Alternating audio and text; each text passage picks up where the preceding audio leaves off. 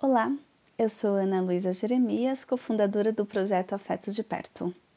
Projeto esse que tem como objetivo apoiar crianças e adultos no acolhimento da diversidade através de livros infantis. E também sou colunista convidada pela RBN Notícias para assuntos de diversidade. Falar sobre diversidade é falar sobre o que não é o padrão. Aqui eu coloco padrão entre aspas. Por quê? O que é o padrão?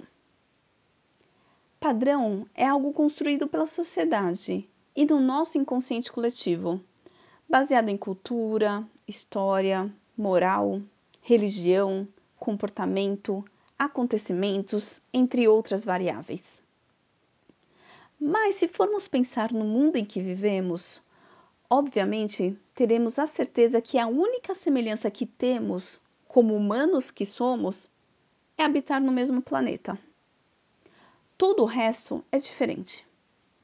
O idioma, as características físicas, as habilidades, as crenças, a cultura, os valores, o gênero, a opção sexual, a moral. Nossa, eu poderia ficar 10 minutos falando do que faz nós seres humanos sermos tão diversos. Mas em pleno século XXI, ainda precisamos falar todos os dias de coisas tão básicas como igualdade, respeito e empatia. Empatia é a grande palavra do momento, que é basicamente se colocar no lugar do outro. Mas pensando friamente, é difícil pra caramba sentir a dor do outro quando você não vive aquela realidade. E quando eu digo dor, eu não estou falando sobre colocar a pessoa em uma posição de coitada, mas é olhar com respeito à vivência daquela pessoa ou daquele grupo. Ou seja, ter um olhar de empatia. E eu acrescento que de curiosidade também. E por que curiosidade? Curiosidade para buscar conhecimento. Conhecimento liberta.